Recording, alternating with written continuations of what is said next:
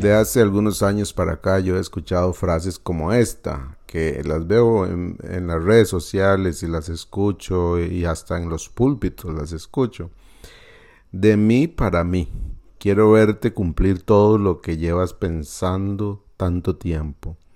Viajar a ese lugar que siempre quisiste, disfrutar del amor, vivir de la, de la vida, cumpliendo tus metas y buscando la mejor versión de ti. Esas frases las, escucho, las leo y las veo por todos lados. También escucho esta, elige un sueño y soñalo hasta que te despiertes allí. Suena muy lindo, es muy fácil casarse con esas, con esas frases en un mundo en el, como en el que vivimos, ¿verdad? En que nos hablan de que ser exitoso es lograr estar en el centro en todo lo que planeemos y que hay éxito si nos esforzamos y hacemos esto y aquello y nos venden fórmulas hechas y la gente las compra porque calzan muy bien con deseos que nosotros tenemos sin cumplirse. Pero los creyentes ya no andamos creyendo en esas cosas, porque ya estamos completos. Ya no pensamos en aquella frase que lo mejor está por venir. No, no, no, ya nosotros tenemos lo más valioso y lo más valioso es que Dios se nos ha revelado y hemos sido amados por Él. Lo tenemos a Él él es más grande, el más grande de todos. ¿Qué más necesitamos? ¿Qué más necesitamos después de Él?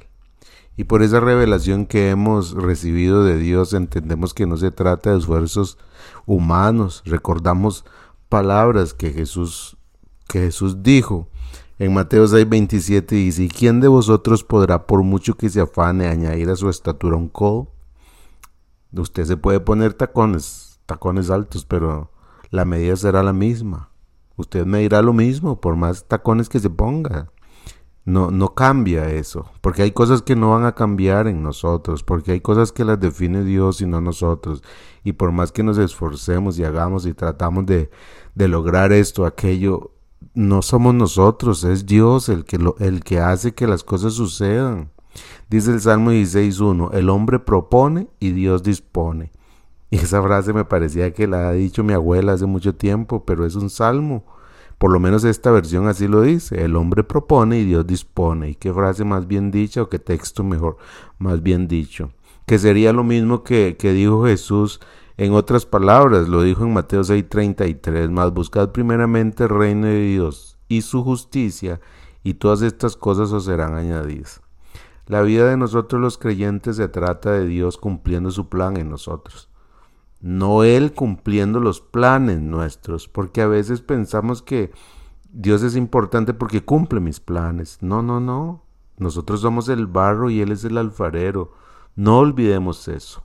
Un creyente vive centrado en Dios y sabe que se trata de Él y no de nosotros. Hoy piense en eso, piense en eso y no se deje llevar por esas frases que parecen bonitas pero que al final no son reales, porque al final nuestra vida la guía Dios y solamente Él sabe por dónde lleva nuestra vida. Un abrazo.